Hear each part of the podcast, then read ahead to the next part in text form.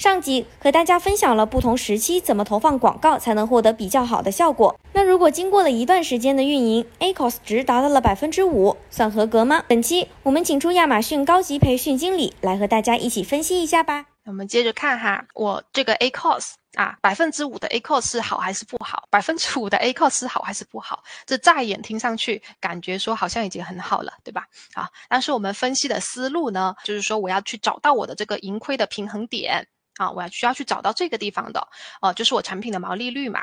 那这个呃，其实也是我们卖家的一个分享哈，就是他的一个总结是说，哎，他感觉说我的这个 A cost 可能不同的产品有不同的这个标准。那如果说我是 D A cost 的话，哎，那我适合于什么样的产品哈？三类。那首先第一类呢，这个卖家总结说，哎，它可能是这个呃转化率。哎，比较低的这些产品，然后的话呢，它的这个不是我主推的爆款，所以你想一下，它它的这个出单量应该是很少的嘛，对吧？所以我们没有办法通过薄利多销。哎，薄利多销在这种产品上面是行不通的，所以我是希望说，它每出一单它都是挣钱的啊。如果说是这种产品，哎，那那你可能是要去追求一个比较低的 A cost 啊，是这种产品。然后第二个呢，就是它可能不需要大量曝光的产品，那其实跟第一个也是有类似的这个思路的嘛，就是说这个产品它可能市场它也不会特别的大。哎，可能这个我们所说的这个市场规模它就不会特别的大，然后的话呢，呃，它的这个曝光，哎，所以它不会特别多的。那针对这样的产品，我也是希望说它，哎，给我出一单，或者说它给我一个点击，我就希望说它可以给我带来多而稳定的这个转化率，对吧？这样的一些产品，那呃，或者说它就是单价特别特别的低的一些产品，当然其实是有点那个哈，因为我们 Acos 公式呢，它跟你的这个客单价。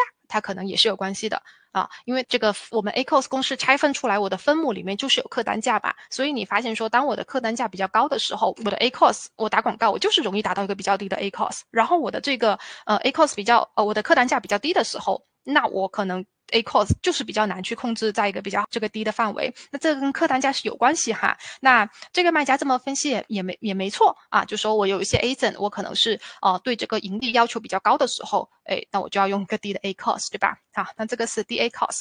那还有就是高 A cost 的时候，应该适合于什么样的范围？当我们就是如果说我我主打一款产品，然后的话呢，我我发现说我是能带动我这个其店铺里面的其他订单的时候，那这种就可以，对吧？我可以接受你是一个比较高的 A cost。如果说你可以带给我这个店铺里面其他的订单，那我是可以接受的。所以我这里提醒大家哈，啊，我建议大家都去做那个旗舰店。就是我们的 store 品牌旗舰店，因为为什么呢？当你去做了旗舰店的时候，你其实是相当于说，我就是卖家，他呃消费者他点击了这个 ASIN，我是可以把你带入到我的整个旗舰店里的嘛，你是可以看得到我店铺里面所有其他的所有的这些 ASIN 的嘛。所以当你能做到这个事情的时候，你就给你的其他的 ASIN 多了非常多无形的曝光的机会，对吧？那所以旗舰店我是建议大家都去做的哈。还有呃第二个就是说我的新品，哎，就是上新的时候啦，这个就是我们一直在讲。的新品，你的 A cost 可能会是诶比较高的，对吧？那你就我觉得说比较需要去关注的，就是说你的销量有没有随之增加。如果你的自然排名提高，销量增加的话，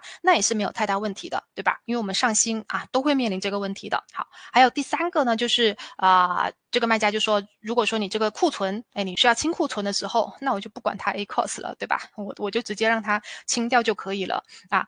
那这个时候有一个小建议啊，就是说你去设置那个，比如说你去打 S P 的时候，你是可以去设置呃竞价模式的嘛？那那个时候竞价模式你是可以去设置那个只降低，就是动态竞价只降低啊。那个我们一般会比较少建议卖家去做的哈。但是如果说你是清库存的时候，你就可以去做啊，只降低。那个时候的话，就是你不需要它给你带来额外的这个广告流量了嘛，我就可以以一个比较保守的一个竞价去让我的这个订单清掉就可以了。